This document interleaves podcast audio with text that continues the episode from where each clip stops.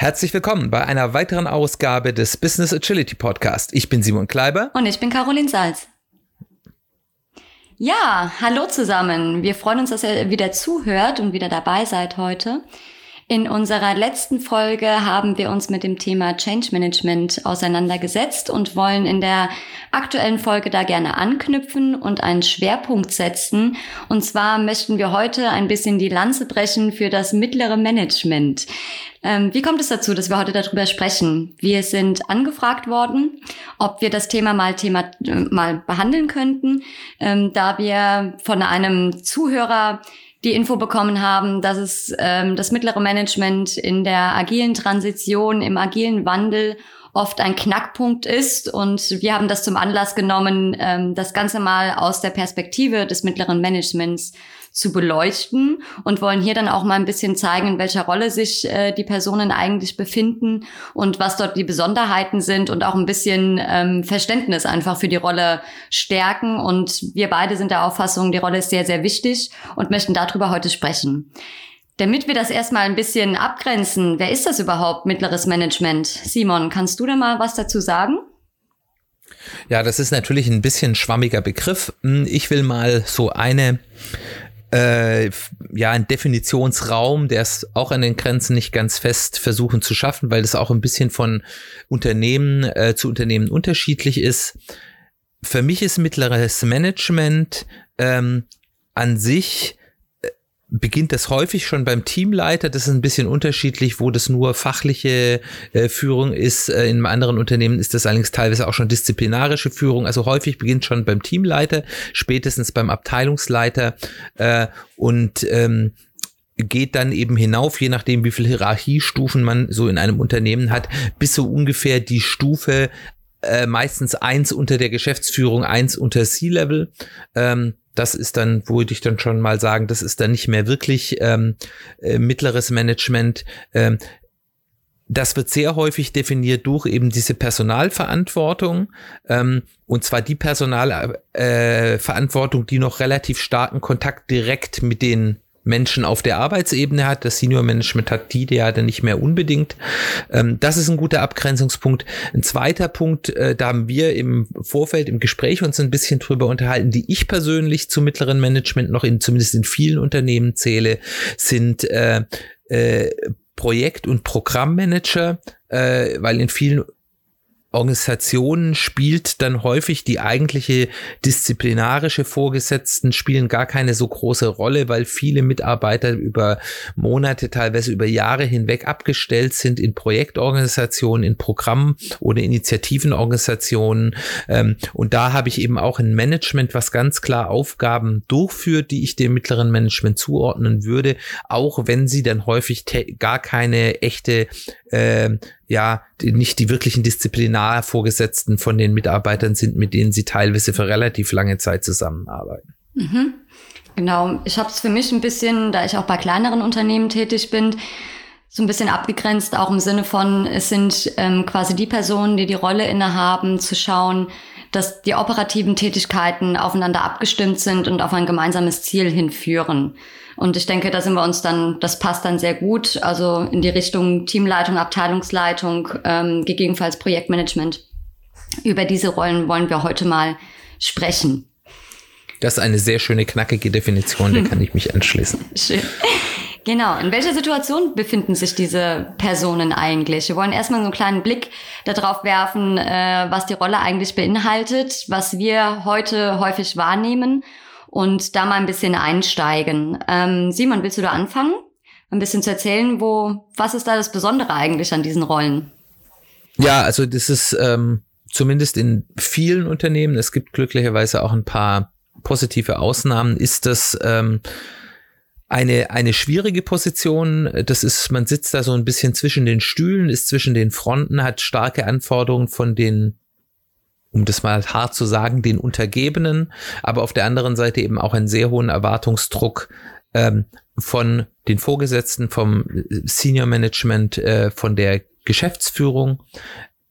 Das ist, ähm, wir, wir, man wenn, wenn wir in agilen Kreisen über mittleres Management reden, spricht man ja häufig von der Lehmschicht oder der Lehmschicht, also einer, einer äh, Schicht im Unternehmen, die, die alles bürokratisiert, die alles schwierig macht, die alles kompliziert macht.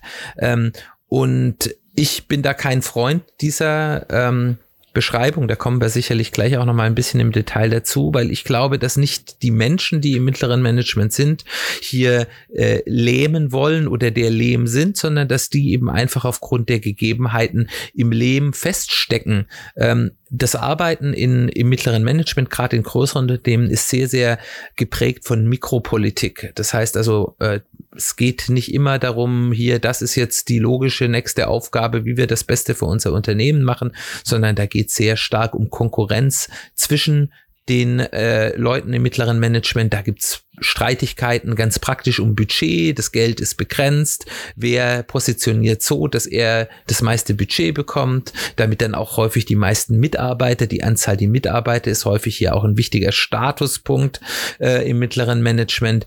Ähm, und da gibt's dann eben sehr viel politische Spielchen, die häufig nur sehr bedingt der Wertschöpfung in einer Organisation ähm, äh, nutzen und das machen die Leute nicht, weil das irgendwie so fiese Gnome sind, äh, die äh, da nur politische Spielchen machen wollen, sondern das ist die Kultur, in die die dort reinkommen. Ähm, wir, wir werden wir werden gleich noch mal ein bisschen darüber reden, dass da will ich jetzt nicht so stark reingehen, äh, wie die Leute in diese Situation ins mittlere Management reinkommen, aber viel hat es damit zu tun, ähm, dass äh, das Kommen in eine solche Führungsposition nicht daher kommt, weil die Leute unbedingt jetzt sagen, ich bin der geborene Manager und ich möchte gerne eine Führungsposition haben und ich habe meine Freude daran, Menschen zu führen, sondern dass das in den allermeisten Unternehmen die einzige Möglichkeit ist, wirklich äh, nachhaltig Karriere zu machen. Äh, alle anderen Karrierewege sind häufig sehr, sehr kurz und äh, wenn man einen Menschen hat, und davon gibt es relativ viele, die sagen, ich möchte gerne Karriere machen, ich möchte Erfolg, Karriereerfolg in meinem beruflichen Leben haben, was ja ein vollkommen äh, ordentliches Ziel ist, dem man ja nichts Schlechtes anhaften kann, dann haben die nur die Möglichkeit, diesen Weg einzuschlagen. Ob das eine Aufgabe ist, die in ihnen liegt, die sie gerne machen wollen und für die sie die Fähigkeiten mitbringen. Ähm, das führt eben dazu, dass ähm, dort Leute sind, die vielleicht diese Aufgabe gar nicht machen wollen, der vielleicht auch manchmal nicht gewachsen sind oder die auch nicht befähigt wurden. Und auch dazu kommen wir nachher noch mal ein bisschen im Detail, ähm, diese Rolle auch wirklich auszufüllen. Und ähm, da lernen die dann eben von ihren Peers, äh, mit denen sie eben auf der anderen Seite auch in einem gewissen Konkurrenzdruck stehen, eben auch, wie das bisher gemacht wurde. Das war schon immer so, so wird das hier gemacht, so kommst du hier gut durch. Und da lernt man eine ganze Menge Dysfunktionalitäten. Genau. Ich denke, das Problem ist hier eben auch, dass man quasi die, die Führung so ein bisschen als Selbstzweck oft auch definiert. Also dieses, diesen Zwang zu sagen, ähm, ähm alle kommen irgendwie, die, die äh, quasi aufsteigen wollen, die Karriere machen wollen, kommen in eine Führungsrolle und man schafft so viele Führungsrollen und eben dann so viele oder so eine große mittlere Schicht in einem Unternehmen, ähm, die sich dann gegenseitig eigentlich dann doch im Wege steht und lähmt, ähm, was oft auch dadurch nochmal befeuert wird, dass die Ziele der einzelnen Personen, die die wiederum definiert bekommen in ihrer Führungsrolle, gar nicht aufeinander abgestimmt sind. Also wenn da eine Abteilungsleiter ein Ziel hat, das konträr zum nächsten Abteilungsleiter ähm, definiert wurde, ist es natürlich schwer, gemeinsam an einem Strang zu ziehen und zu sagen, hey, wir wollen doch eigentlich auf dieser Ebene, auf der wir gerade unterwegs sind, die ähm, Wertgenerierung in unserem Unternehmen vorantreiben. Das ist etwas, was ich als Hauptziel des mittleren Managements sehe. Und das ist oft gar nicht möglich, weil sie in einem System hängen, das nicht darauf ausgerichtet ist, dass diese Rollen miteinander gut arbeiten können und ähm, dafür sorgen können, dass die Arbeit auf den operativen Ebenen gut koordiniert ist und eine schnelle und effektive Wertschöpfung generiert wird, sondern es ist eher geprägt, wie du das schon schön gesagt hast, ähm, sich gegen, gegen ähm, einander zu, zu postulieren und zu sagen, wer ist hier eigentlich der ähm, oder die bessere bessere Person in dieser Rolle und ähm, sich gegenseitig irgendwie miteinander kämpfen um, um Budget oder um Kapazitäten, was ähm, überhaupt nicht der, der, der Wertschöpfung dient. Ähm, also dass gegeneinander gearbeitet wird statt miteinander und das eben durch das System und nicht durch die Personen. Ja, und, und, und äh, das, das hat eben eine Menge, ja, Gründe, warum das passiert. Also häufig habe ich eben auch so eine äh, Incentivierung, dass es an sich jemand im mittleren Management keinen Nutzen bringt, etwas Gutes für das Unternehmen zu tun, was unter Umständen zum Nachteil von ihm oder der eigenen Abteilung ist, ähm, sondern er eben davon, was ja eigentlich was ist, was man als Unternehmen haben will, dass man äh, Leute hat, die auch ein bisschen selbstlos im, im äh, Sinne des Unternehmens handeln. Äh, und selbstlos meine ich jetzt nicht nur auf die eigene Person. Ich will jetzt hier keine Selbstausbeutung irgendwie großreden, sondern eben, dass man sagt, ich nehme mich jetzt mal und meine Abteilungen und die Interessen meiner Abteilungen mal einen Schritt zurück, weil ich weiß, ähm, etwas anderes in einem anderen Fürstentum, wie man ja dann auch gerne sagt, ist eben jetzt für das Gesamtunternehmen äh, wichtiger. Äh, diese, diese Anreize gibt es nicht. Ähm, es gibt eben einen großen Anreiz, auch eben über die Art und Weise, wie gerade in großen Unternehmen Karriere, Schritte, Beförderungen gehandhabt werden, möglichst nicht aufzufallen, immer im Strom zu bleiben.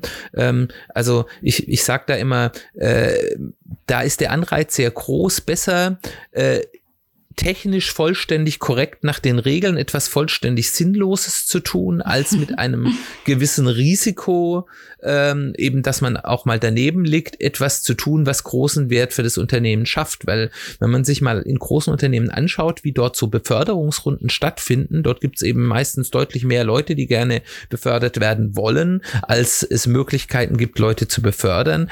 Da wird zum ersten Mal geschaut, wer hat irgendeinen äh, schwarzen oder vielleicht auch nur ganz leicht grauen Fleck auf seiner Weste und die werden als erstes aussortiert. Das heißt, die können das Tollste geleistet haben, wenn ihnen dann mal in diesem Betrachtungszeitraum etwas größer schiefgegangen ist, dann sind die für die nächsten zwei oder drei Jahre erstmal aus dem Beförderungskarussell raus.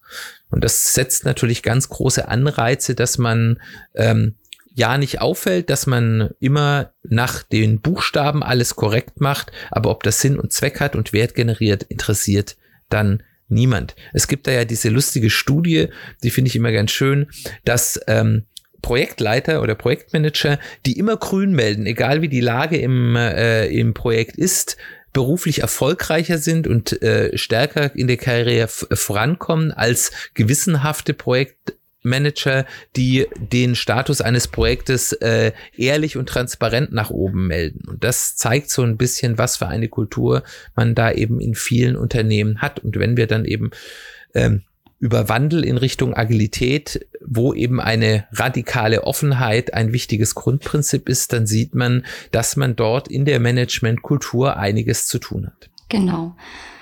Dann lass uns mal kurz darauf einsteigen, ähm, wie kommen diese Leute eigentlich ins mittlere Management? Ähm, das ist eigentlich so der Kern, den wir auch vorab in unserem Gespräch festgestellt haben, wo wir sagen, ich glaube, das ist der, oder wir glauben, das ist der ähm, größte Knackpunkt, ähm, auch zu überlegen, wer kommt eigentlich ins mittlere Management.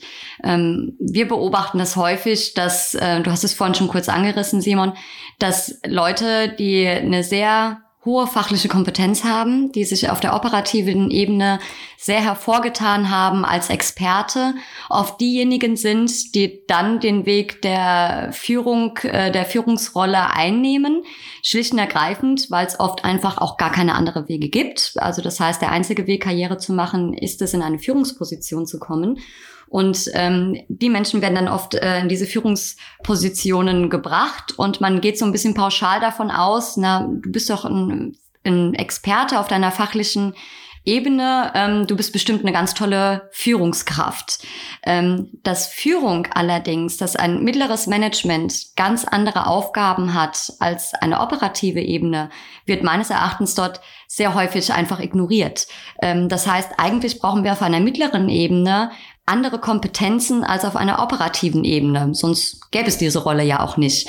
Ähm, auf einer mittleren Ebene sehe ich es ganz essentiell an, dass es Personen sind, die wirklich eine sehr, sehr hohe Kompetenz ähm, bezüglich Koordinationsfähigkeit, Konflikt- und Kommunikationsfähigkeit an den Tag legen. Das heißt, sie müssen meines Erachtens fachlich gar nicht allzu tief drinstecken, denn dafür haben wir ja die Experten auf der, operativen Ebene.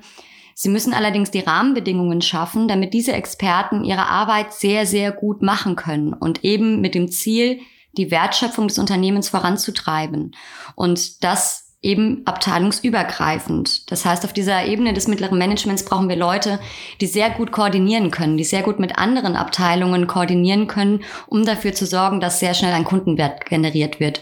Und das ist eben häufig nicht der Fall, sondern es werden eher Experten äh, in diese Rollen gebracht, ähm, die dann auch nicht unterstützt werden, ähm, um sich innerhalb der Führung zu ähm, weiterzubilden. Es ist ja nicht ausgeschlossen, dass, dass eine Experte nicht eine gute Führungskraft werden kann, aber es ist definitiv eine völlig andere Aufgabe und das ist auch eine Aufgabe, auf die man vorbereitet sein sollte und bei der man sehr, sehr viel Unterstützung braucht, um dort hineinzuwachsen. Ich ja, also also ich will da vielleicht mal mit einem Beispiel da reinkommen, weil es, an sich ist das ja mehr auf mehrfachen Ebenen tragisch. Ähm, also das erste ist, ich entziehe natürlich mit einem solchen System die fachlich besten Leute der Arbeitsebene. Genau. Ähm, da, und das ist natürlich ganz tragisch und das ist, wenn man das nicht tut, ist das ein Riesenvorteil für ein Unternehmen. Ich habe da ein Beispiel, was ich ganz gerne nenne. Inzwischen hat sich das ein bisschen geändert, aber bis vor so zehn Jahren war das noch so, dass es auf dem Markt der großen IT-Beratungsfirmen, ich will jetzt da nicht alle Namen nennen, aber ich denke, das wird den meisten Hörern, Hörern bekannt sein, äh, galt bei fast allen Beratungsgesellschaften dieses klassische System, was ich in all den großen Beratungsgesellschaften habe, up or out. Das heißt also, ich musste in relativ kurzer Zeit, nach wenigen Jahren, die nächste Karrierestufe, und das hieß sehr schnell in Richtung Führung, ähm, erklimmen oder ich musste gehen. Äh, das heißt, das hat bei den meisten Beratungsgesellschaften dazu geführt, dass die eigentliche Ausführungsebene fast immer aus meistens sehr gut eingekauften und sehr cleveren, aber eben doch ähm, gerade Absolventen bestand, die wie gesagt clever waren, äh, aber eben sehr wenig Erfahrung hatten und Erfahrung ist eben etwas, das ist wichtig, äh, so intelligent man auch ist, das kann man auch nicht einfach ersetzen. Und die Leute, die äh, die Erfahrung gehabt hätten, waren entweder weg, weil sie eben gesagt haben, ich bin out, weil ich wollte nicht oder ich konnte nicht auf die Führungsposition kommen, oder sie saßen, saßen eben in Führungsaufgaben und die konnten das nicht abfangen. Und es gab eine Firma, äh, bei den großen äh, Beratungsgesellschaften, das ist IBM, die wahrscheinlich aus der Herkunft von das, weil dort ja Unternehmensberatung nicht das ursprüngliche Beritt war, die von Anfang an eine äh, sehr starke Fachkarriere hatte, wo man eben auch ähm, wirklich äh, Leute mit Jahrzehnten Erfahrung zu bestimmten Themen äh, auf der eben noch auf der Arbeitsebene hatte, aber das waren eben, die sind dort nicht stecken geblieben, sondern die hatten dann irgendwie einen Senior Principal oder was immer Status als Specialist, wurden gut bezahlt, äh, haben hohe Anerkennung, das, da geht's ja auch um Anerkennung innerhalb des Unternehmens bekommen. Und als Kunde konnte man die dann eben auch wirklich in seinem Projekt einsetzen und die konnten dann wirklich fachlich auch neuere Kollegen, weniger erfahrene Kollegen anleiten. Und äh, dieses Alleinstellungsmerkmal war, glaube ich, für IBM über sehr viele Jahre ein, ein sehr großer Gewinnbringer und auch ein Gewinnbringer für deren Kunden. Also das ist die erste Tragik. Ähm, die zweite Tragik ist, ähm, die Leute werden alleine gelassen und sie sollen die Führung irgendwie nebenher machen. Ich habe da ein Beispiel, das ich vor einiger Zeit bei einem Kunden gesehen habe, was was äh, äh, wirklich traurig ist, dass da ist äh, eine junge Frau zur äh, Teamleiterin befördert worden. Ich halte die auch für sehr fähig. Ich denke, die macht das auch sehr gut. Ähm, das ist auch so ein Punkt, wo ich sagen kann, die war fachlich sehr gut, aber da glaube ich auch, dass die durchaus das Zeug hat, mit ein bisschen Entwicklung eine gute Führungskraft zu werden. Aber im Endeffekt hat die alle ihre Aufgaben, die sie vorher fachlich hatte, behalten und noch einige dazu bekommen, weil sie war jetzt ja Führungskraft und sie muss jetzt ja auch besonders mal Leistung zeigen. Ähm, und ähm, die ganzen Führungsaufgaben und ich rede jetzt noch mal von trivialen Führungsaufgaben oder grundlegenden Führungsaufgaben wie Zielerreichungsgespräche oder Teammeetings abhalten oder ähnliches, sollte sie jetzt halt zusätzlich noch oben drauf machen. Und die war schon davor gut beschäftigt. Ähm, und man hat ihr dann zwar so ein bisschen mal gesagt, ja, hier ist so ein Fernkurs, da kannst du teilnehmen, wo du mal so ein bisschen Infos zum Führen bekommst, aber sie hatte überhaupt keine Zeit, das durchzuführen. Und die einzige Möglichkeit, die sie gehabt hätte, wäre gesagt, okay, ich mache das jetzt noch oben drauf zu meinem sowieso schon viel zu langen Arbeitstag äh, in meiner Freizeit oben drauf. Oder ich lasse es halt einfach liegen und kümmere mich um die Dinge, wo es halt, wenn ich sie nicht mache, jetzt akuter wehtut. tut und so verbrenne ich eben sehr gutes Personal, ähm, die wirklich das vielleicht auch das Zeug hätten, langfristig sich als zu sehr guten auch äh, Führungskräften zu entwickeln, weil sie allein gelassen wurden, weil die Führungsaufgaben, die sie bekommen, nicht ernst genommen wurden und gesagt wurde, ja, das machst du ja mal nebenher und sie im Endeffekt sich irgendwie selbstständig das erarbeiten müssen, eine ganz neue Aufgabe mit ganz neuen Skills, ähm, wo es eben auch wenig, ich sag mal so allgemein Knowledge gibt, wo ich beliebig zugreifen kann, sondern so Führungswissen ist ja häufig auch so ein bisschen eine Geheimwissenschaft. Und das ist eben äh, die, die zweite Tragik, die ich eben mit diesem Vorgehen habe. Äh, und äh, die dritte Tragik ist eben, dass man dann eben einfach Leute hat, ähm, äh, die wollten halt Karriere machen, die kommen in Führungspositionen, da hat man das Peter-Prinzip, die auf äh, Teamleiterebene funktioniert es meistens noch ganz gut. Da ist es auch nicht so schlimm, wenn die sich noch stark einmischen inhaltlich, auch wenn das sicherlich nicht das Führungsverhalten ist, was wir als Agilisten gerne hätten. Aber spätestens, wenn die dann eben auf eine Abteilungsleiterposition kommen und dann immer noch der Meinung sind, äh, sie müssen sich in jedes kleine Detail einmischen, dann funktioniert es entweder nicht. Entweder sie dem demotivieren ihre Mitarbeiter bis zum geht nicht mehr darüber oder sie brennen aus, weil sie äh, einfach zu viele Fäden gleichzeitig haben oder beides. Ähm, und all das ist nichts, was ich als Unternehmen eigentlich haben möchte. Hm, ich denke, da liegt auch ähm, der Kern der Sache. Also wenn ich in die, ins mittlere Management befördert wäre und bekomme die, die, die Verantwortung, dass ähm, die Ziele auf der operativen Ebene erreicht werden. Ich selbst aber nie lerne oder nicht die Möglichkeiten bekomme, wirklich zu lernen, wie kann ich denn die Teams oder mein Team dahingehend unterstützen, dass sie ihre Ziele erreichen ähm, und man nie Führung richtig gelernt hat, ist es ja auch absolut nachvollziehbar meines Erachtens, dass man dann eben in die Rolle wieder zurückfällt zu sagen, naja, ich bin doch selbst auf der operativen Ebene ein Experte, ähm, dann packe ich da jetzt mal mit an. Also dann, dann ähm, hänge ich mich halt doch wieder ins Operative, mache, mache dort mit, treffe dort Entscheidungen, die eigentlich eben auf einer operativen Ebene entschieden werden sollte, fachliche Entscheidungen, die nicht bei einer Führungskraft liegen sollten und wusel dann eben wieder auf dieser operativen Ebene mit. Ähm, und das bringt eben solche Konsequenzen hervor, dass die Mitarbeiter auf der operativen Ebene natürlich nicht glücklich sind, ähm, wenn sie selbst nicht die Entscheidungen treffen dürfen, die sie aus ihrer Rolle eigentlich gut treffen könnten. Und es bringt natürlich auch einen Konflikt mit sich, wenn ich als gerade als disziplinarische Führungskraft ähm, dann im operativen Geschäft mitarbeite, wär, würde ich als Kollege oder als Kollegin mich da eben auch wahrscheinlich eher zurücknehmen, diesem, diesem Kollegen dann irgendwie Widerspruch zu geben oder mit ihm in die Bütt zu gehen und Sachen zu diskutieren. Ich mir denke, das ist aber gleichzeitig die Person, die, die, die meine disziplinarische Führung ist. Wenn ich mit der jetzt fachlich anfange zu diskutieren, könnte das Auswirkungen auf meine auf meine Rolle hier in diesem Unternehmen haben. Und das ist etwas, was unbedingt unterbunden werden muss, dass Leute im mittleren Management wirklich ähm, ausgebildet werden, die Möglichkeit bekommen, sich dahingehend auch zu entwickeln, auch Fehler zu machen, um zu lernen, die Finger aus dem Operativen wegzulassen und wirklich eine ganz starke koordinative Ebene und Rolle einzunehmen. Und wenn man dann eben Leute dort reinsetzt, die eigentlich operativ Experten sind, ist es einfach auch, glaube ich, etwas, was viele sehr, sehr unglücklich macht. Also das ist zumindest etwas, was ich von einigen Führungskräften gespiegelt bekommen habe, die gesagt haben, na ja, eigentlich habe ich mir das ein bisschen anders vorgestellt in der Führung und ähm, dann einfach auch enttäuscht sind und diese Rolle nicht sehr gerne ausleben, aber irgendwie auch gefangen sind in diesem, na ja, ich will aber irgendwie Karriere machen hier im Unternehmen und ähm, wenn ich jetzt sagen würde, ich möchte keine Führungsrolle mehr haben, ist das automatisch ein ein Downgrade äh, in, in diesem Karrierekonstrukt unseres Unternehmens. Und das finde ich ganz fatal. Und ähm, habe da auch eine persönliche Geschichte mitbekommen von ähm, einer Führungskraft in einem relativ großen Konzern, Ähm, und derjenige hat mir halt auch irgendwann gestanden, er hat da gesagt, er ist in diese Rolle reingekommen und ihm wurde gesagt, ja, du machst dann auch mal ein Führungskräfteseminar, ähm, das, das kriegst du natürlich jetzt für die neue Rolle.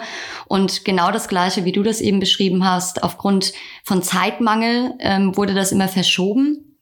Und er hat sich irgendwann auch einfach nicht mehr getraut, danach zu fragen. Er hat dann gesagt, hier, Caro, ich kann doch jetzt nicht nach bin schon seit drei Jahren in dieser Rolle. Ich kann doch jetzt nicht dahin gehen und sagen, Leute, ich habe ehrlich gesagt nie so ein Seminar gemacht und ich würde das wirklich, das, das Basiswissen von Führung gerne nochmal lernen. Wenn ich da jetzt hingehe und das einfordere, dann hat das Konsequenzen für mich. Und ähm, stattdessen ist er dann eben ja in diese in diese Situation gerutscht zu sagen, okay, ich mache es einfach weiter. Also ich versuche es auch irgendwie zu vertuschen, dass ich eigentlich von Führung nicht wirklich viel weiß, was man der Person gar nicht ankreiden kann. Ähm, aber es ist dann etwas, glaube ich, wo sich viele Leute auch wirklich Angst haben, dass es irgendwie transparent werden könnte, dass sie für diese Rolle eigentlich nie richtig ausgebildet wurden und man das dann oft so als persönlichen Makel definiert, statt zu sagen, nee, Entschuldigung, das ist ein Versäumnis deines, deines Arbeitgebers und ähm, wir müssen darüber reden, das ist nichts, was du dir ankreiden musst oder weswegen du dich schämen musst, sondern da wurde tatsächlich ein Fehler seitens der Organisation gemacht. Und ähm, solche Dinge anzusprechen, ist eben in solchen Konstrukten tatsächlich oft nicht möglich. Und das finde ich ganz traurig. Also auch für die, für alle Beteiligten. Ähm, für die Person selbst absolut, ja. Ähm, aber eben auch für die anderen, die dann wiederum sagen, Mensch, das ist ähm, total schlechte Führungskraft und die, der lähmt uns und der bringt uns nicht voran und der trifft die Entscheidungen, die eigentlich wir treffen müssten. Und ähm, dann wird halt oft auf diese Person gegangen, statt das so systemisch zu sehen, ähm, die Ursachen dafür woanders zu finden und dort auch zu beheben. Das finde ich tatsächlich ziemlich traurig. Ja, also ein, ein Punkt, den ich hier nochmal zumindest kurz anreißen will, ich denke, wir werden da, wie man es besser macht, dann nachher nochmal drüber sprechen, ist, äh, es ist eben auch so, dass in den meisten Unternehmen alle Arten der Führung auf einer Person gebündelt werden. Ähm, also es gibt ja, wenn man es mal, kann da auch unterschiedlich aufteilen, aber so das äh, Gebräuchliche ist, dass ich drei Arten der Führung habe. Ich habe die fachliche Führung, also das Was tun wir, welche Aufgaben sind jetzt wichtig, die technische Führung, also wie führen wir etwas durch, was sind unsere Qualitätsstandards, was sind die Tools, die wir benutzen wollen, was sind die ähm, Arbeits, äh, ja, Standards, die wir einhalten wollen, äh, wie wollen wir die weiterentwickeln vielleicht auch ähm, und als letztes dann eben das, was man dann so in Deutschland relativ hart die disziplinarische Führung nennt, äh, wo ich dann eben lieber sage, die Personalentwicklung, also die ähm, idealerweise irgendwie eine kümmernde Rolle, wo man sagt, hier, ich habe den Mitarbeiter X und mal ganz unabhängig von den aktuellen Sachzwängen, was gerade dringend fertig werden muss und wo wir gerade die Skills des Mitarbeiters an drei unterschiedlichen Stellen brauchen. Was ist denn eigentlich die langfristige Ausrichtung? Wohin will der Mitarbeiter gehen? Ich habe ja in der Regel als Unternehmen Interesse, dass ich zumindest die allermeisten Mitarbeiter langfristig binden will und auch langfristig weiterentwickeln will. Ähm, was sind die Interessen des äh, Mitarbeiters, äh, was sind die Fähigkeiten des Mitarbeiters, äh, wie lassen sich die Interessen des Mitarbeiters mit den Interessen des Unternehmens in Einklang bringen, wie kann man langfristige Entwicklungspläne machen, aber eben auch danach zu schauen, wie ist der Einfluss von ähm, äh, ja, systemischen Dingen außerhalb des Unternehmens, von, von Einfluss von Familie, von privaten Situationen, auch mal jemand, mit dem man mal spricht, okay, bei mir zu Hause läuft's gerade schwierig oder ähm, meine Eltern sind schwer krank und ich muss dort pflegen oder ich, ich habe gerade ein kleines Kind, das sehr anstrengend ist. Ähm, und wie bringen wir das in Einklang, dass man eben auch über solche Dinge redet? Und man sieht eben schon hier ganz klar, wenn ich hier die Was-Ebene habe, wo man sagt, hier, wir haben jetzt das, das müssen wir aus folgenden Gründen dringend morgen aus der Tür kriegen und wir brauchen 72 Trillionen Überstunden und auf der anderen Seite ich mit jemand reden muss, ja, äh, ich habe zurzeit zu Hause Probleme und ich müsste mal mehr Zeit zu Hause verbringen und weniger Überstunden machen und man das alles in einer Person bündelt, ähm, führt das eben zu gewissen Interessenskonflikten. Und wir können ja nachher mal darüber reden, wie man das vielleicht besser machen kann. Genau. Ich denke, es ist auch ein guter Zeitpunkt. Wir haben jetzt sehr stark auch darüber gesprochen, was wir da für Konflikte und ähm, Probleme sehen oder wie auch gespiegelt bekommen aus den Unternehmen, in denen wir tätig sind. Und ähm, wir können jetzt mal rüberschwingen dazu zu sagen, wie sehen wir beide eigentlich die Rolle des mittleren Managements? Wie, was würden wir uns dort wünschen? Weswegen sagen wir auch, hey, wir brauchen die. Wir sind keine Verfechter davon zu sagen, wir müssen das mittlere Management abschaffen, sondern wir glauben, es gibt sehr gute Gründe, warum es ein mittleres Management geben sollte. Ähm, allerdings vielleicht etwas anders ausgestaltet als das, was wir heute sehen. Und ähm, lass uns mal darüber schwingen, das mal zu beschreiben und dann auch mal unseren Hörern vielleicht ein paar Tipps an die Hand zu geben, wie wir sehen, wie wir Leute dort vielleicht ähm, hinentwickeln können, beziehungsweise das System so hinentwickeln können, dass es dieses mittlere Management aus unserer Wunschvorstellung äh, geben kann. Ja, für, für mich ist ein ganz großer Punkt beim mittleren Management, dass das ein gutes mittleres Management ein Skillset hat, was ich sonst nirgends im Unternehmen finde und was ich elementar brauche, um als Unternehmen erfolgreich zu sein. Das ist nämlich die Kunst des Operationalisierens, sage ich dazu gerne. Also wir haben äh, idealerweise haben wir auf der Arbeitsebene ähm, wir können jetzt auch wieder das Flight-Level-Gedankenmodell äh, sozusagen uns zum Denken dazu nehmen. Äh, also auf Level 1 haben wir Menschen, die sehr gut sind, Dinge konkret umzusetzen, was immer das jetzt ist, ob das äh, das Schreiben von Software ist, ob das äh, das Entwickeln von irgendwelchen Marketingstrategien ist, ob das von Bauen von Messeständen ist, was was auch immer. Ähm, äh, wir haben die Menschen, die wissen ganz genau, wie das geht. Das sind gute Spezialisten. Deswegen haben wir sie eingestellt. Und die sind meistens auch motiviert und können das auch echt gut umsetzen. Und wir haben, wenn wir das Glück haben, eine solche Führung zu haben, wir haben visionäre äh, Unternehmensführung, die darüber nachdenkt, wo wollen wir hin, wo müssen wir in ein paar Jahren sein, was ist unsere strategische Ausrichtung, was müssen wir vielleicht heute vielleicht schon beginnen, damit wir in äh, ein paar Jahren die Früchte ernten können ähm, und die das aufarbeiten können. Und das Problem in den allermeisten Unternehmen ist, dass es ihnen schwerfällt, diese beiden Ebenen zusammenzubekommen. Entweder man konzentriert sich zu sehr auf die Umsetzungsebene und vergisst dann die Strategie oder lässt die dann in der Schublade vergammeln. Äh, das äh, führt zwar kurzfristig zu gutem Erfolg, aber führt dann eben, dass man dann langfristig den Anschluss verpasst. Oder ich konzentriere mich zu sehr oder lasse mich zu stark treiben von den Visionen. Das führt dann dazu, dass häufig das Tagesgeschäft zu kurz kommt, dass zu viel Energie in irgendwelche Visionen geht, die vielleicht jetzt noch gar nicht relevant sind, wo es zwar gut ist, das zu wissen, dass es dahin geht, aber da jetzt schon wilde Dinge umzusetzen, ist viel zu früh. Ähm, und das, was den Erfolg bringt, ist eben die Fähigkeit zu haben, aus den Visionen die Themen rauszuschneiden, die jetzt relevant sind und die in umsetzbare ähm, Arbeitspakete umzusetzen, äh, an denen sich dann eben die Umsetzungsebene äh, gütlich tun kann. Und äh, das ist glaube ich, auch nichts, was man wirklich so, wo es ein festes Kochrezept geht, das geht so und so und dann ist alles gut, sondern das ist wirklich eine Kunst, das ist eine unglaubliche Fähigkeit, das erfolgreich und äh, effektiv zu tun. Und das ist für mich das zentrale Skill des mittleren Managements. Und äh, das ist das Skill des mittleren Managements. Wenn wir das haben, führt das fast zwangsläufig zu einem guten Unternehmenserfolg. Ja, stimme ich dir absolut zu. Und ähm, die Fähigkeit, eben diese ähm, Arbeitspakete dann aufeinander abzustimmen, abteilungsübergreifend aufeinander abzustimmen und immer den, die Wertschöpfung im Blick zu haben und ähm, das zu koordinieren, das ist wirklich der Schwerpunkt des mittleren Managements, also eine ganz essentielle, zentrale Aufgabe, das zu tun. Ich bin kein Fan davon zu sagen, wir brauchen das mittlere Management künftig nicht mehr, weil wir jetzt selbst organisierte Teams aufbauen die sich ähm, selbst organisieren, koordinieren und das umsetzen können.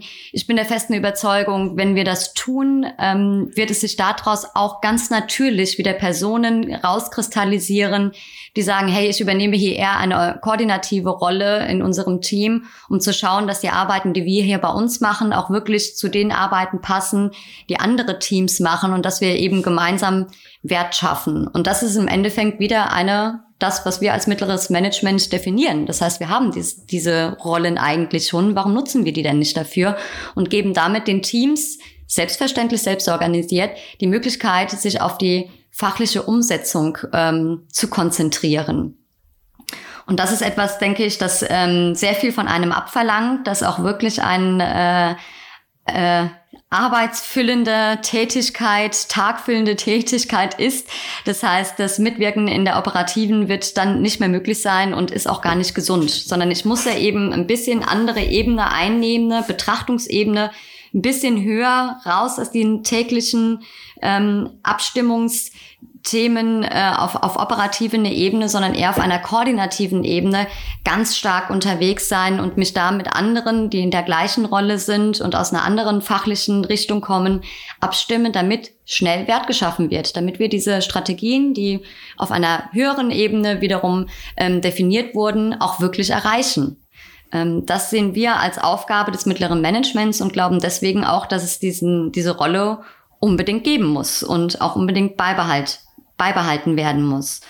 Ähm, Simon, wollen wir ein bisschen einsteigen, was wir so als Knackpunkte bisher bei so agilen Transitionen gesehen haben und wo wir vielleicht Möglichkeiten sehen, wie wir das künftig ähm, oder zumindest ein paar Tipps teilen können, ähm, um das mittlere Management da genauso mit einzubinden und diese Wahrnehmung, die ich am Anfang ähm, genannt habe, das mittlere Management lähmt uns und ähm, hilft uns nicht weiter in unserer agilen, äh, in unserem agilen Wandel, äh, da mal ein paar Tipps zu geben, von denen wir glauben, das könnte sehr helfen. Ja, also für mich ist eine ganz wichtige Voraussetzung, und das erlebe ich immer wieder in der Praxis, wenn ich Unternehmen komme, ist, dass der erste Punkt, um dort wirklich auch einen Wandel hervorüben zu können, der Punkt ist, dass das Management begreift, dass sie der Ort sind, wo der größte Wandel stattfindet. Weil wenn man dort zu Kunden kommt, ist da häufig so die Erwartung, ja, wir, wir, wir wollen jetzt agil werden, wir machen jetzt eine agile Transformation und sie arbeiten dann da mal mit unseren Teams auf der Umsetzungsebene, dass die agil werden und dann berichten sie uns, dass es erfolgreich war.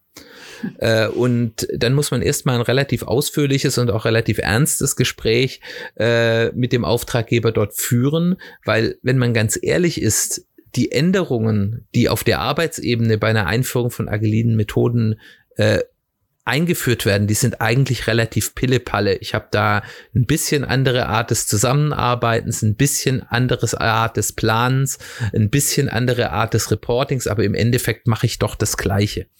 ähm, und die großen Änderungen, die finden eigentlich, wenn ich erfolgreich und nachhaltig sein will mit einem agilen Wandel auf Management-Ebene statt. Und da geht es eben nicht darum, mal einen Prozess anzupassen, was ich de facto per Verordnung machen kann, wenn ich das will, auch wenn das vielleicht nicht der beste Weg ist, äh, sondern es geht um kulturellen Wandel. Es geht darum, dass die Art und Weise, äh, wie wir in einem Unternehmen zusammenarbeiten und eben auch vor allem die Erwartungshaltung an das eigene Verhalten und das Verhalten von anderen, und das ist im Endeffekt im Knackpunkt Kultur, angepasst wird. Und das sind harte Bretter zu bohren.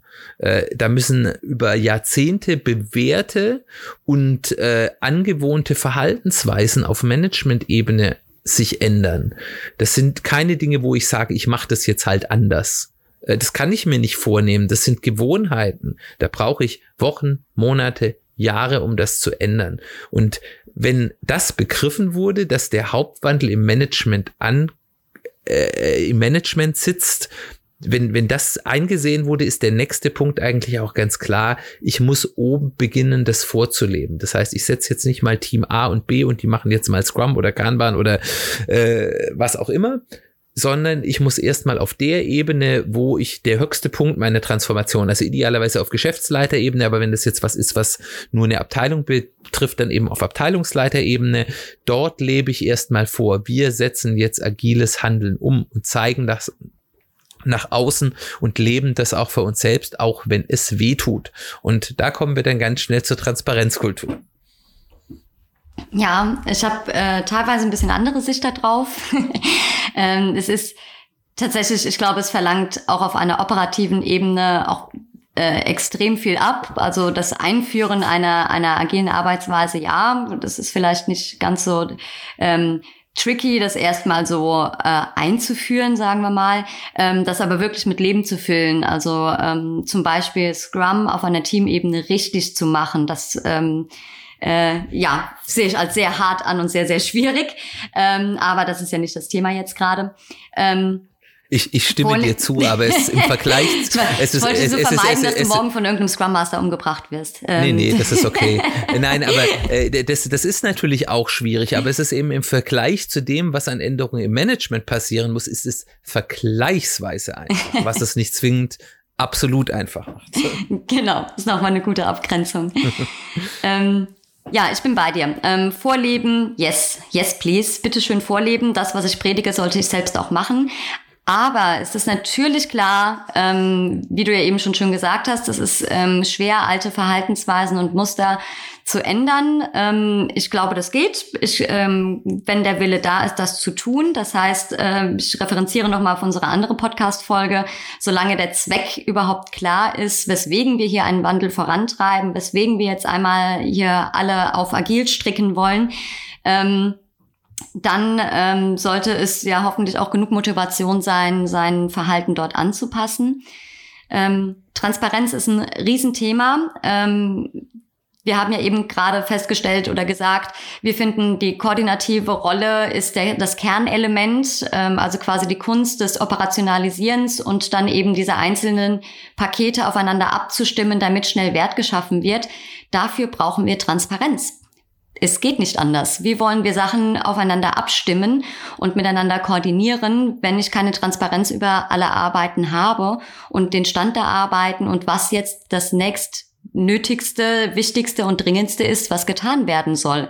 Und ähm, das ist eben der Schritt eins, der getan werden muss, damit ein mittleres Management überhaupt die Möglichkeit hat, gut agieren zu können. Ähm, das ist, bin ich voll bei dir. Ähm, ohne das kann es eigentlich nicht funktionieren. Wenn wir das nicht haben, bleiben wir in einer Welt, die wir vorhin so ein bisschen negativ gezeichnet hatten. Mit jeder ist halt für seinen Bereich verantwortlich und versucht seine Ziele ähm, zu erreichen. Aber die Ziele sind nicht aufeinander abgestimmt, weil man einfach nicht die Transparenz darüber hat, was eigentlich das übergeordnete Ziel ähm, der gemeinsamen Aktivitäten sein sollte. Ja, und der Erfolg von Transparenzkultur und das ist dann eben, wenn es dann auch weh tut, ist eben äh, und, und da ist eben wirklich sind, ist das Management dann gefragt ist, wie gehe ich mit der Transparenz um, wenn die Transparenz unangenehm ist? Stelle ich auch die Transparenz her, wenn ich selbst mal etwas nicht so Schönes darzustellen habe? Und akzeptiere ich ähm, eben auch die schlechte Nachricht. Wir haben es ja vorher gehört, dass man, man steht besser da, wenn man immer nur grün meldet. Das ist häufig in der Kultur in vielen Unternehmen. Ähm, wie gehe ich damit um, wenn eben jemand schlechte Nachrichten bringt? Äh, köpfe ich den Überbringer der schlechten Nachrichten oder wie ich kürzlich in einem interessanten Buch gelesen habe, wie empfohlen wurde, äh, umarme ich den Überbringer der schlechten Nachricht und sage, gut, dass du uns darauf da mitgeteilt hast. Das ist eine wertvolle Information für uns, dass wir das wissen oder vielleicht jetzt auch schon früh wissen und gut darauf reagieren können. Ähm, und man sollte sich da keine Illusionen machen. Die Menschen in einem Unternehmen beobachten sehr, sehr, sehr genau, was das Management tut. Und jede Form von Inkonsequenz, insbesondere von äh, Self-Dealing in Konsequenz, also wenn man inkonsequent ist, wenn es einem selbst nützt, wird ganz klar wahrgenommen und macht unendlich viel an Über äh, Überzeugungsarbeit kaputt. Und das ist wirklich der Knackpunkt. Funktioniert hier dieser Wunsch auch dann, wenn es weh tut? Genau, und dazu muss man sich eben gemeinsam auf ein Ziel ausrichten und seine Rolle eben auch so verstehen, ähm, dass man quasi dafür sorgt, dass das äh, Wert geschaffen wird, dass man dafür dann diejenige äh, Person auch ist, die dafür sorgt, für andere die Rahmenbedingungen zu schaffen. Ähm, das ist für mich das Kernelement dabei. Also wenn ich Transparenz geschaffen habe und weiß, wie wir Wert schöpfen können, ähm, was wir tun müssen, um, um das Ergebnis oder unser Ziel zu erreichen, dann sollte ich dann eben schauen, wie kann ich jetzt meine operative Ebene, für die ich die Verantwortung übernommen habe, dort die Rahmenbedingungen so setzen, damit die Leute ihre Arbeit sehr, sehr gut machen können. Und ähm, eben nicht ins Operative eingreifen und sagen, hier, wir machen das jetzt so und so und ich erkläre euch, wie wir das jetzt umsetzen, sondern eher sagen, Leute, was braucht ihr, damit wir das erreichen können? Wie kann ich euch unterstützen, damit das funktioniert? Und das verlangt natürlich aber wieder sehr viel ähm, von der Führungsposition selbst, ähm, auch loszulassen, ähm, eben auch selbstorganisierte Teams wirklich ähm, sich entwickeln zu lassen und auch ähm, wir kommen wieder zurück zu diesem Karrierepfaden äh, des Unternehmens, auch die Angst ähm, abzulassen, zu sagen, ähm, naja, ähm, ich muss andere auch wachsen lassen. Also es gibt halt auch andere fachliche Experten ähm, in diesen Teams, ähm, hoffentlich. Und ähm, die fördere ich und die unterstütze ich. Und äh, ich muss eben nicht Angst haben, dass mir da jemand jetzt in Konkurrenz tritt in meiner Führungsrolle, sondern ich kann die Leute wirklich wachsen lassen und äh, sie unterstützen, damit sie gut und sicher Wert schaffen für unser Unternehmen. Was ein weiterer wichtiger Punkt ist, ist, dass man, und das haben wir ja schon, vorher schon beim äh, Aufbauen von Führungskräften äh, benannt, dass man die Führungskräfte die eben häufig in Unternehmen niemand haben, wo sie sich ganz offen und ehrlich hinwenden können, ähm, nicht alleine lässt in dem Wandel. Äh, und ich habe angefangen und habe damit sehr gute Erfolge für, äh, äh, gehabt, bei meinen Kunden für die Führungskräfte auf allen Ebenen ein regelmäßiges One-on-One-Coaching anzubieten. Das heißt, eine Stunde Zeit, äh, alle vier Wochen ähm, bei den Leuten in Schlüsselpositionen vielleicht sogar alle zwei Wochen sich für eine Stunde oder anderthalb Stunden, je nachdem wie man das ausmacht, zusammenzusetzen in einem ruhigen Raum, zu zweit in aller Vertraulichkeit, wo man wirklich darüber gehen kann. Wie hast du die letzte Zeit erlebt? Wie hast du den Wandel erlebt? Was hast du in deinem Team erlebt? Was funktionierte gut? Was funktionierte nicht so gut? Was fiel dir selbst schwer? Ähm, gab es Reaktionen von dir, wo du dich hinterher drüber geärgert hast? Ähm, wo man also wirklich erstmal in einer ganz klassischen Coach-Rolle ein bisschen den Spiegel für die Führungskraft ist und ihm die Möglichkeit gibt, sich mal zu äußern, durch Fragetechniken ähm, eben eben einfach dass dem der Führungskraft die Möglichkeit gibt, sich selbst zu hinterfragen in einer sicheren Umgebung, aber auf der anderen Seite dann eben auch einen gewissen Raum für mehr das fachliche Coaching, wo man dann eben vielleicht nochmal mehr beratend den ein oder anderen Input gibt und sagt, probier doch vielleicht mal das aus oder hast du das mal probiert und experimentiere doch vielleicht mal damit. Und äh, allein das Gefühl, selbst wenn inhaltlich bei diesen Themen gar nicht so viel rumkommt, das Gefühl, ich werde nicht allein gelassen, ich werde begleitet, da ist jemand, der sieht meinen Schmerz, fühlt meinen Schmerz, lässt mich nicht allein. Ähm, macht einfach für diese Menschen, für die das eben auch teilweise ganz existenzielle Geschichten, die Leute die haben Angst, wenn wir jetzt agil werden, dann braucht man ja kein mittleres Management mehr. Ich verliere meinen Job, die wollen mich ja nur wegoptimieren, die also ganz elementare Ängste haben, äh, hilft man den ungemein eben äh, dann diesen erstmal häufig negativ auch empfundenen Wandel dann eben auch für sich selbst zu etwas Positiven umzumünzen. Und das ist für mich inzwischen ein ganz großer Erfolgsfaktor äh, bei Change-Arbeit mit Management. Ja, auch ähm, einen Schritt davor, auch wirklich die Rolle ähm, genauso aktiv mit einzubinden, wie es sich sehr oft die Mühe gemacht wird, die Teams mit einzubinden. Also was ich oft ähm, beobachte, in die Falle bin ich tatsächlich selbst auch schon gefallen. Ähm, ist zu sagen, ja, wir müssen jetzt erstmal ähm, auf Teamebene, nehmen wir uns extrem viel Zeit, den Leuten das zu vermitteln, was wir uns von dieser, ähm, von diesem agilen Wandel eigentlich erhoffen, was der Zweck ist. Wir reden ganz viel mit den Menschen, was das mit ihnen macht, was das bedeutet, geben ihnen sehr viel Raum, sich das zu gestalten. Und beim mittleren Management wird oft so ein bisschen das angenommen, ja, es ist ja Management und ähm, selbstverständlich bist du dabei und hast das verstanden und ähm, jetzt bitte sorge dafür, dass wir hier äh, auf der operativen Ebene die Rahmenbedingungen haben, damit wir das machen können. Und so entsteht, glaube ich, auch oft so dieses ähm, dieses leichte Bashing gegenüber dem mittleren Management, ähm, zu sagen, hey, jetzt äh, komm, gib uns bitte mal das, was wir benötigen, um das hier auf der operativen Ebene umzusetzen, statt im mittleren Management genauso viel Energie und Zeit zu investieren, mit den Leuten zu sprechen und zu sagen, sag mal, was ist denn deine Erwartungshaltung eigentlich an diesen Wandel? Ähm, die Ängste, die du gerade angesprochen hast, Simon, das ist tatsächlich ein Thema, ähm, zu sagen, äh, wie sehen wir die, die, die Rolle, die du im Moment inne hast, wie sehen wir die in, in ein oder in zwei Jahren? Ähm, lass uns das gemeinsam gestalten, lass uns gemeinsam schauen, wo die Reise hingeht und die Leute einladen, mitzumachen und deren Beängste und Befürchtungen und ähm, Skepsis auch einfach genauso ernst zu nehmen, wie wir das auf einer ähm, operativen Ebene sehr, sehr stark betreiben. Ich finde, das wird oft so ein bisschen außen vor gelassen. Also, dass man so ein bisschen annimmt, nee, das mittlere Management macht schon mit. Und ähm, wenn die sich dann irgendwie nicht so verhalten, wie wir das eigentlich erwarten auf einer operativen Ebene, dann sind das direkt die Doofen, die, die uns irgendwie Steine in den Weg legen wollen.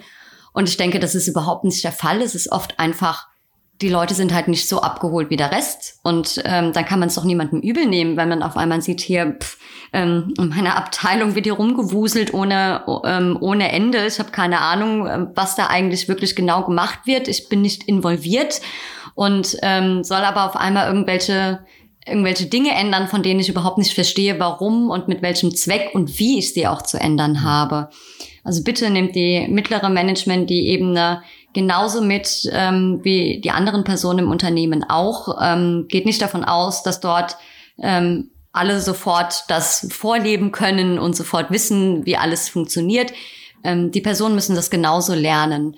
Und da finde ich es einen ganz wichtigen Punkt, tatsächlich auch gerade in dem Zwischenspiel ähm, Führungskraft oder mittleres Management mit der operativen Teamebene, dass man dort auch miteinander redet und auch über über Fehler spricht. Also sagt, hey, ähm, du, ich muss jetzt irgendwie auch meine, meine Führungsrolle hier irgendwie ändern und ähm, das wird mir nicht von heute auf morgen gelingen, genauso wenig wie es euch gelingen wird, von heute auf morgen agile Arbeitsweisen hier perfekt umzusetzen. Ähm, wie gehen wir damit um, wenn uns das passiert, dass wir doch wieder in alte Muster verfallen, dass wir irgendwie ähm, Entscheidungen treffen, die wir vielleicht im Nachgang bereuen, ähm, wo wir uns doch wieder in, in alte Gefilde bewegen, wo wir uns doch eigentlich aufmachen wollten in, in neue Gebiete und dort einfach auch ähm, das Verständnis sich abzuholen und auch ähm, das anzuerkennen, dass da doch genauso Fehler gemacht werden, dass man dort genauso ähm, retrospektiv darüber nach, nachdenken kann, ähm, Mist, warum ist mir das jetzt wieder passiert?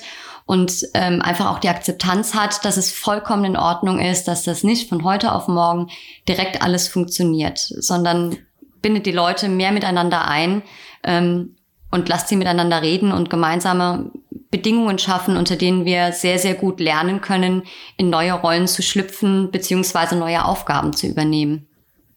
Ja, und wenn wir über Fehlerkultur reden, da, wir haben ja vorher schon mal kurz drüber gesprochen, hat das eben häufig auch einen ganz großen sehr Auswirkung auf die Frage, wie sieht denn das Karrieremodell aus? Weil wir haben ja vorher gehört, häufig ist eben die Fehlerkultur so schlecht in den Unternehmen, weil eben bereits kleine Fehler große Auswirkungen im, im Karrierespiel, sage ich jetzt mal, in den Unternehmen hat.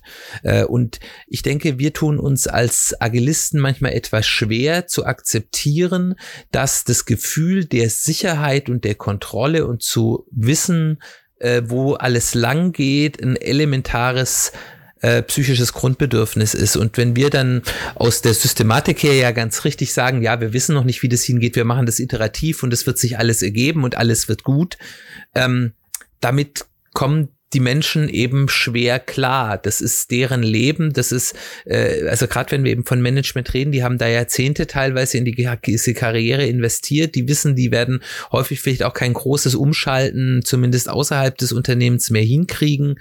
Ähm, das, das ist, die müssen schon wissen, wohin die Reise geht. Die müssen wissen, wenn sie sich auf eine neue Fehlerkultur einlassen sollen, wie sieht denn unser zukünftiges Karrieremodell aus? Was hat denn das in der Praxis, nicht in der schönen Theorie, für eine Auswirkung, wenn bei mir mal ein Experiment, zu dem wir die Leute ja anregen, schief geht?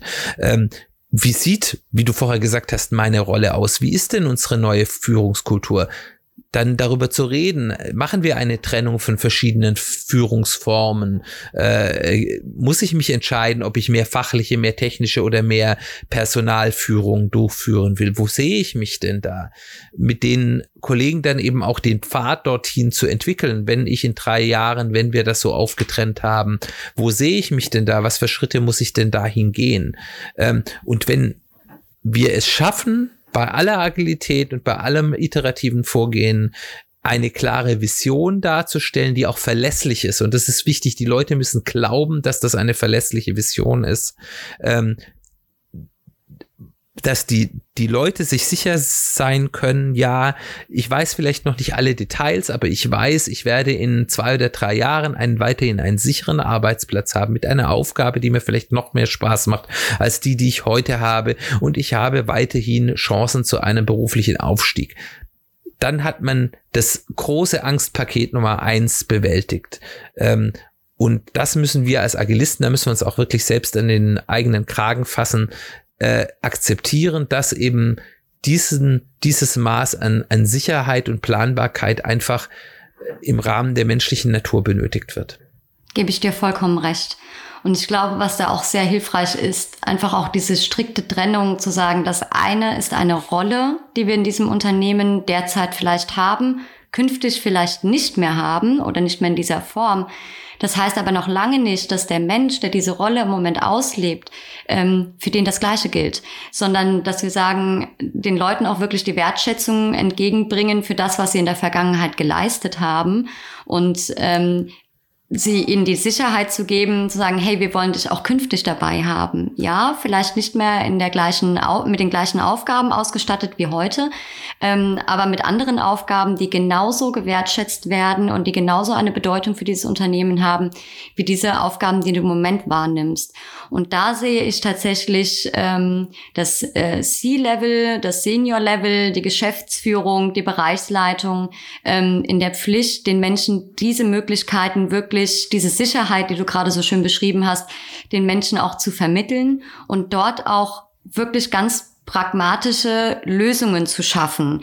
Ähm, wir können nicht anfangen, davon zu sprechen, dass wir im Moment vielleicht, naja, ähm, fünf äh, unterschiedliche, e, unterschiedliche Ebenen des mittleren Managements haben, die sich tatsächlich einfach nur verwalten.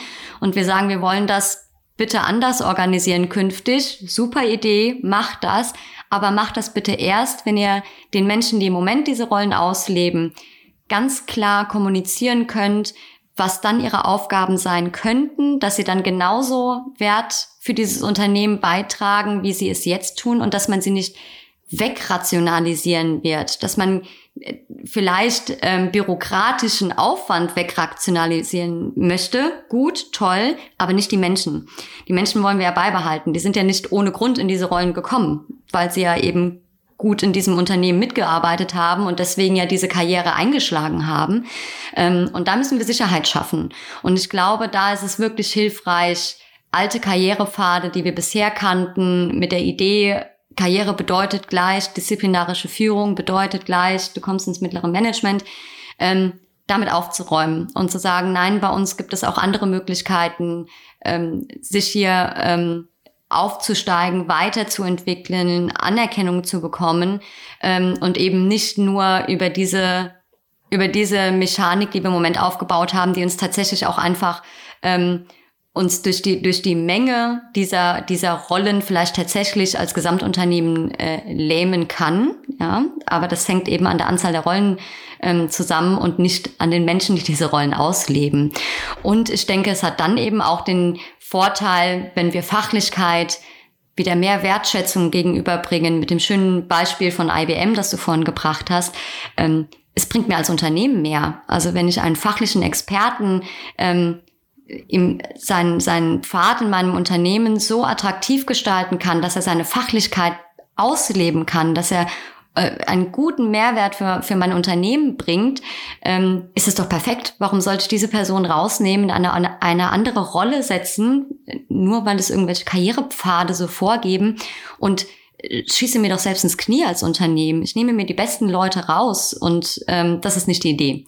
Also schafft Sicherheit für diese Menschen, ähm, wenn ihr dort Änderungen vornehmt und gibt ihnen Perspektive, welche Aufgaben sie künftig übernehmen könnten und das hoffentlich äh, in einem Modus, in dem die Leute mitsprechen und mitgestalten können. Ja, ich finde, wir haben viel gehört.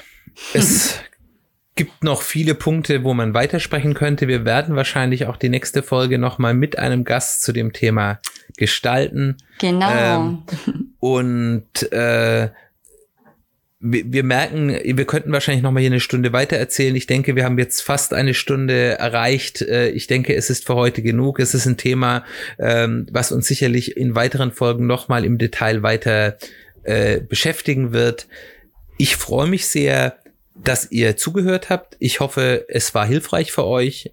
Ihr habt hoffentlich gemerkt, dass eben dieses Thema mittleres Management uns beiden eine Herzensangelegenheit ist, weil es wirklich ähm, in der agilen Szene ein sehr stiefmütterlich behandeltes Thema ist und wir in unserer Praxis gemerkt haben, wie wichtig es ist und was für ein großer Schlüssel zum Erfolg bei agilen Transformationen in einem ganzen Unternehmen.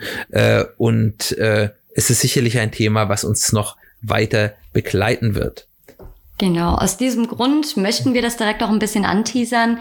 Wir haben für die nächste Folge ähm, jemanden eingeladen, der aus dem mittleren Management kommt und der uns seine Reise aus einem sehr klassischen Umfeld in ein agiles Umfeld, ähm, in einem Unternehmens, ähm, in einer Unternehmensbranche, die dafür vielleicht nicht gerade bekannt ist, ähm, uns mal ein bisschen aus dem Nähkästchen plaudert, wie, wie sein Weg eigentlich gelaufen ist, was das mit ihm ganz persönlich gemacht hat, die Änderung äh, in dieser Rolle. Und da freuen wir uns sehr drauf.